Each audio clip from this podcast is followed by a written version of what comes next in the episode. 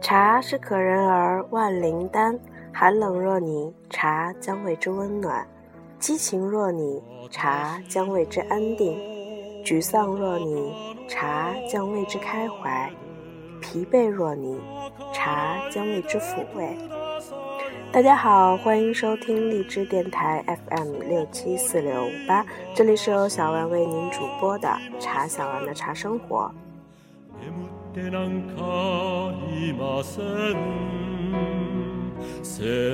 在今天的节目当中，小文将继续为大家带来《平常茶非常道》的文章，来一起领略林清玄老师对茶的那份热爱和执着。《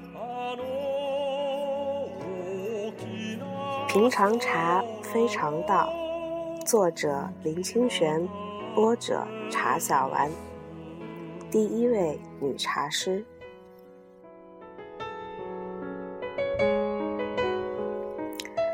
在西安的时候，我很想去两个地方，一个是大雁塔，一个是法门寺。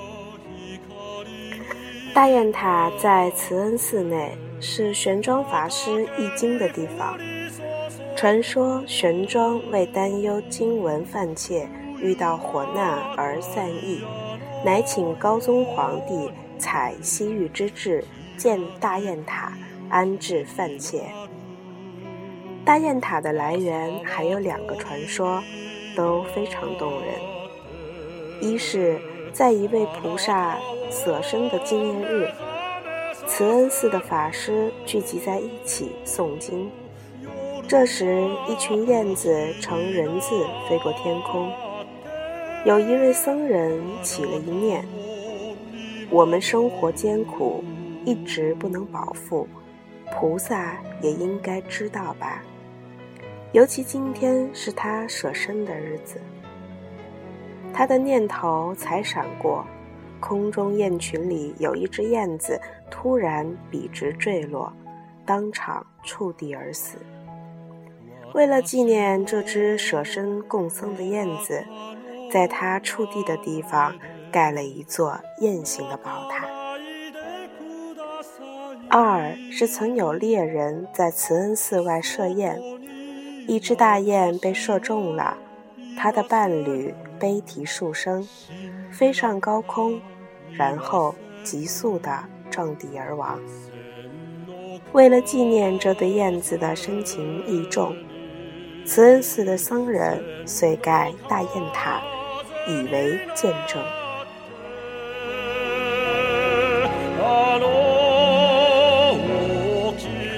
不管哪一个说法是正确的，每一个都十分的令人动容。法门寺则是收藏佛骨舍利的地方，唐朝皇帝经常迎佛骨舍利入宫供养，使得韩愈看不过去，写了。建营佛骨表给宪宗皇帝。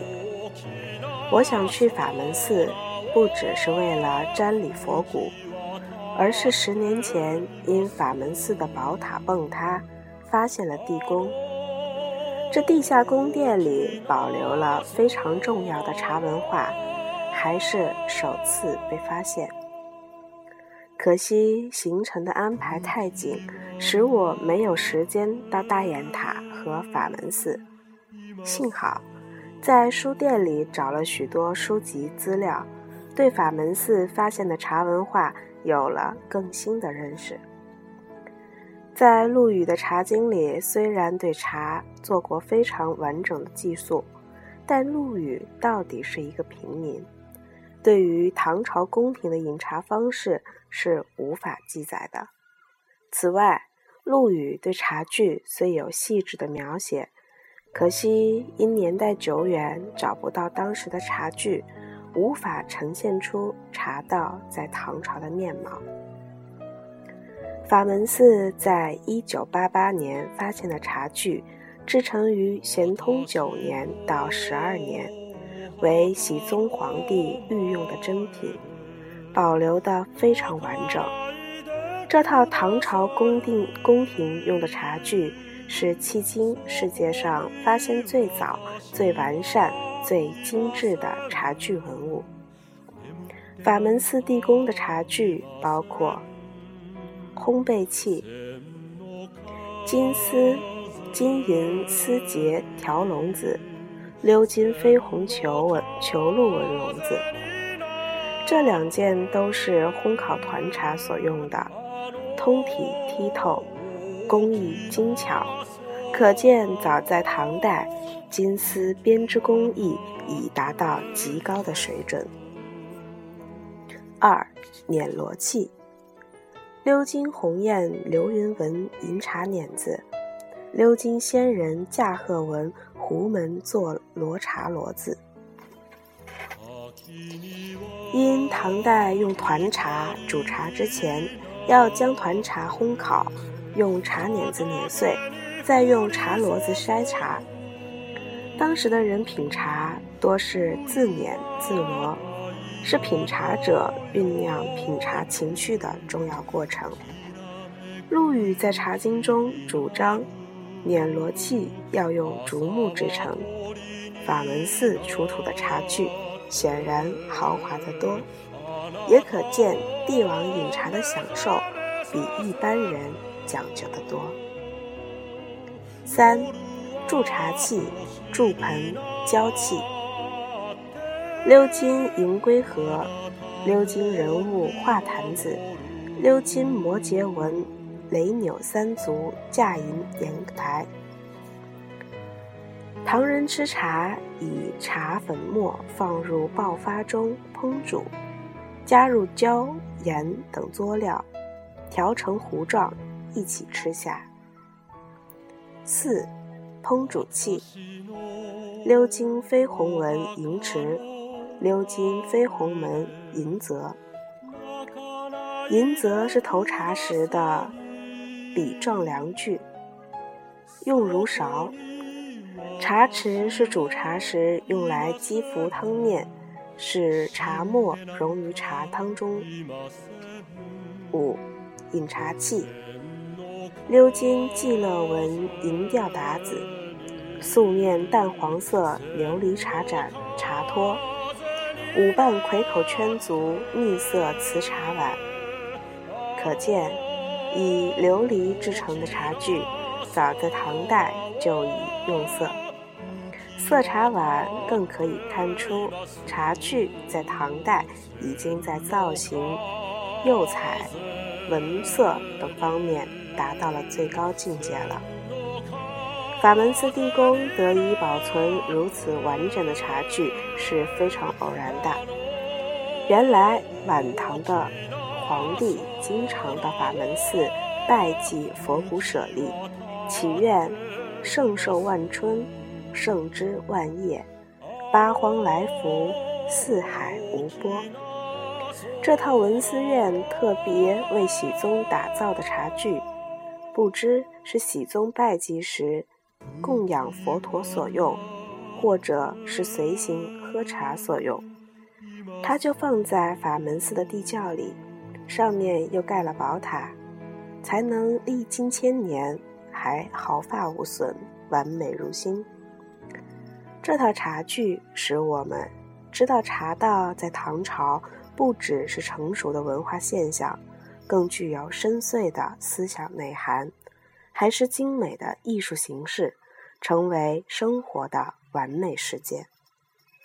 宫廷是封建社会的最高层，也是社会意识的源头，既是时尚与文明的典范，又是文化思想传播的中心。当皇帝讲究饮茶之道，御用茶具金碧辉煌、华美富丽到了极致，社会饮茶的风靡也就可想而知了。如果我们将饮茶分为不同的层次，民间茶道是为了连结友情、品味人生；寺院茶道是为了超脱世俗、宁静致远。宫廷茶道，则是为了减精择吉、豪华享受。这样我们才能对茶道有全面的了解。在研读法门寺茶具的历史资料时，意外地发现唐德宗皇帝有一个宠妃李野，竟是世界第一位女茶师，而且是茶圣陆羽的红粉知己。她的身世坎坷离奇，令人感慨万千。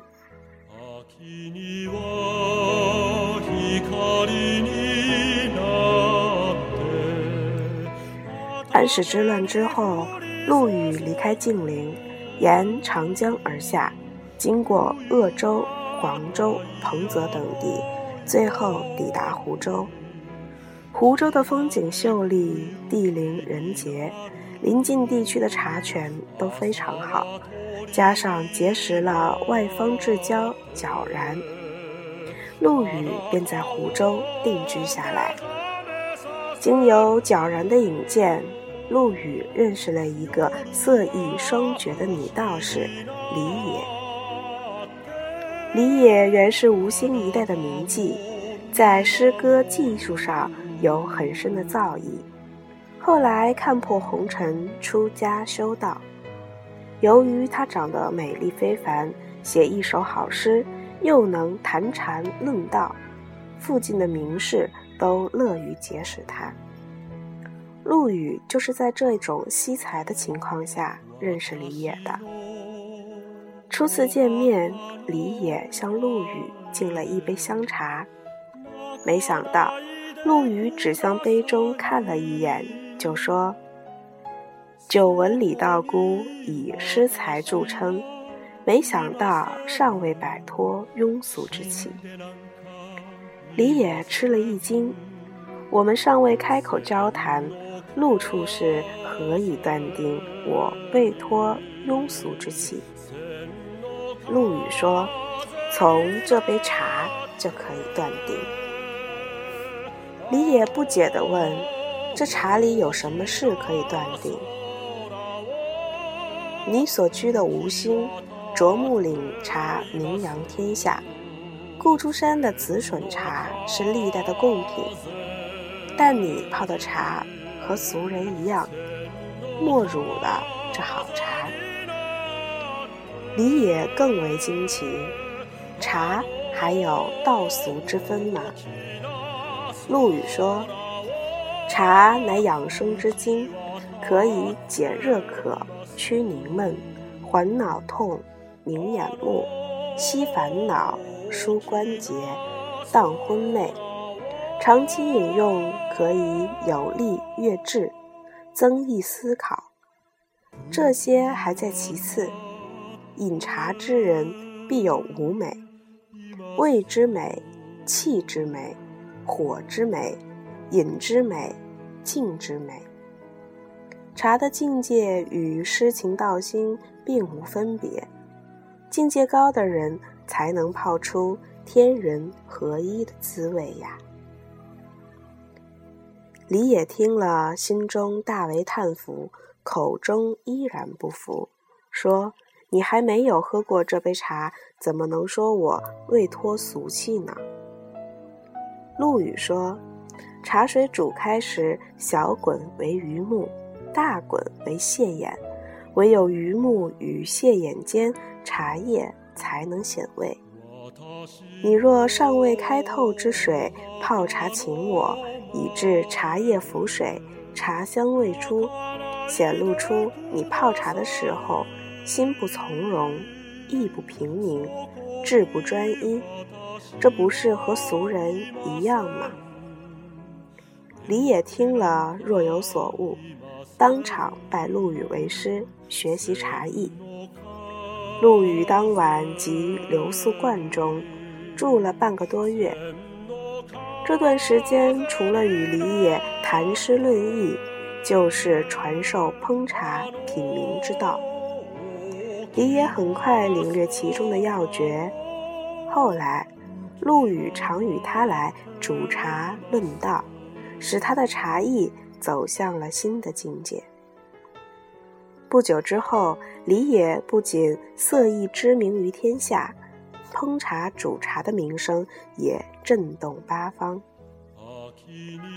唐建中四年，德宗皇帝闻知李野的诗名茶名，特别下诏召他上京觐见。德宗一见李野，惊为天人。当时李野已经四十几岁了，但姿色脱俗，气质更是非凡。德宗惊喜之余，把他强留在宫中，并召幸了李野。第二年，大将朱此发动政变，唐德宗仓皇逃走，后宫佳丽都被弃在宫中。朱此入宫后找到李野，被他清雅不俗的风韵所倾倒，把他占为己有。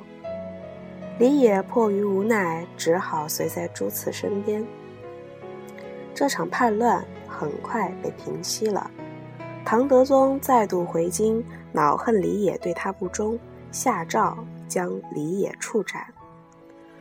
中国第一位女茶师，诗意与茶道都达到高峰的女茶师，就在男性无知与霸权的心态下，不明不白的死了。死在那些心不从容、意不平民、志不专一的俗人的手里。李野的形体如茶香飘散了，但他从陆羽学来的茶艺艺术却流传下来，至今吴兴一带还在用他的烹茶方法。湖州一带著名的擂茶，听说是他传下来的绝技。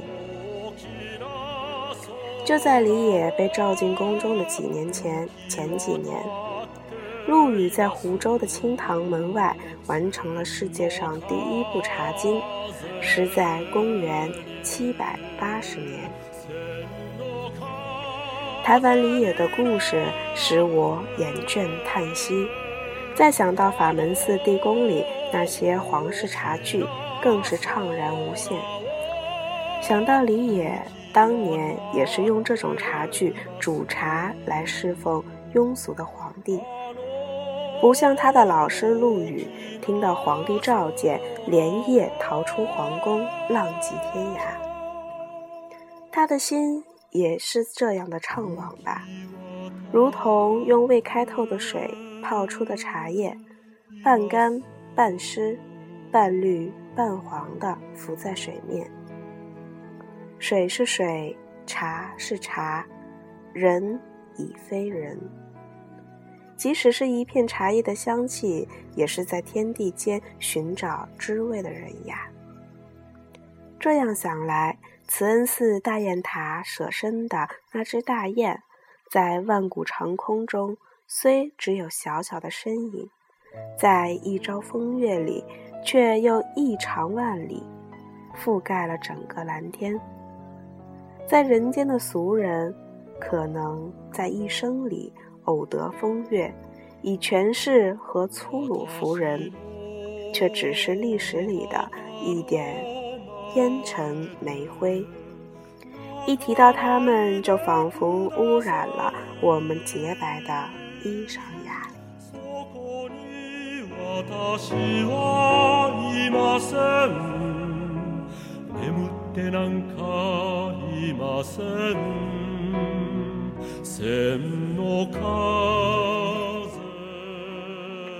李野，一个神秘多情又很奇特的女人，她的一生总是与男人相伴，一生之中辗转在几个男人之间，却又有着清雅脱俗以及不与世俗同流的。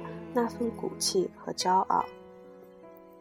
李野式的茶我没有喝过，但是无论怎样，我还是很喜欢这个女人，喜欢这个女人那神奇的一生，喜欢这个女人那不知所以的生活。好啦，这期的节目就到这里啦，敬请期待下集。万古云霄，一语。